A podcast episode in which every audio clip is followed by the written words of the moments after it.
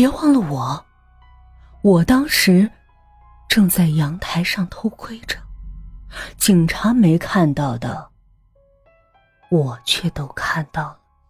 当我看到卧室里发生的一幕时，全身都瘫软，就像一瞬间被人抽走了骨头。我看到了什么？容我从头说起。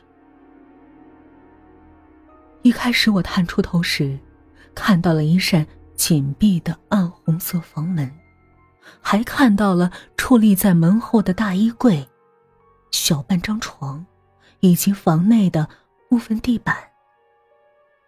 地板是深黄色的，在灯光的映照下泛起晦暗的光。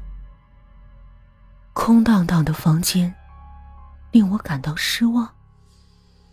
我正要把头缩回来，就在这时，我看到那扇门猛然开启了，一个穿着白色睡裙的女人闪身进来，随即按死了门锁。更令我吃惊的是，她手里握着一把雪亮的刀子，而另一只手的手腕部像是受了伤。她的动作干净利落，如同听到铃响的消防队员。我看到他迅速打开门后的衣柜，从里面拖出一个人来，那显然是个女人，发丝散乱，仿佛正昏睡着，软绵绵的躺在地板上。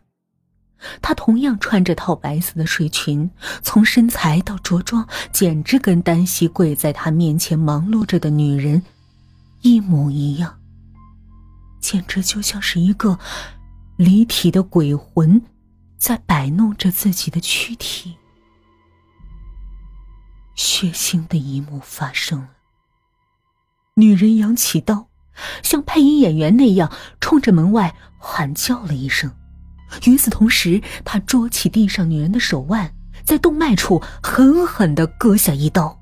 他把那刀丢在女人手边，迅速撤步，像猫一样窜进衣柜，带上柜门。外面的人。应该在砸门，房门像是咳嗽着的胸腔那样震颤着。躺在地上的女人仍旧一动不动，她的手腕处宛如一个被开到最大的水龙头，鲜血激射而出，正朝着我这个方向。玻璃窗立刻被镀上一层鲜亮的红膜。模糊起来，接着，门被撞开了，在一片血色中，我看到警察冲了进来。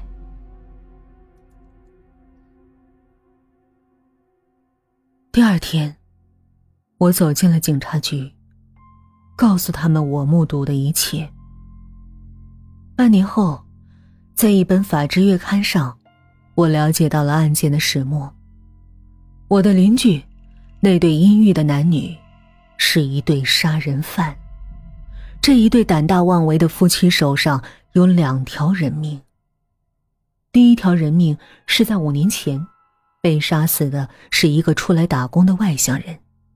第二条就是我眼看着死去的那个女人。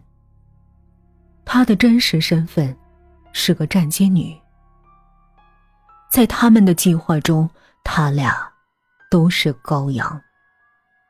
五年前，他们设计了一种匪夷所思的杀人方法，并把它变成了现实。他们认为，杀人后尸体的处理是个很大的难题。许多案件的败露都是从尸体被发现开始的。如果杀掉一个人，不存在处理尸体的问题，同时也不会引起公安机关的注意。他们认为这样的作案手段将是完美的。那么，怎么才能做到这些呢？很简单，如果死的人是在众目睽睽之下合情合理的死去，并且拥有一个众所周知的身份，那就没问题了。打电话叫一辆火葬场的车拉走烧掉就行了。五年前。有一天，他们的下水管道堵了，男人去市郊的劳务市场寻找疏通管道的工人，意外发现一个外来打工者竟然跟自己长得十分相像。他脑中立刻像是打开一盏灯那样亮了起来。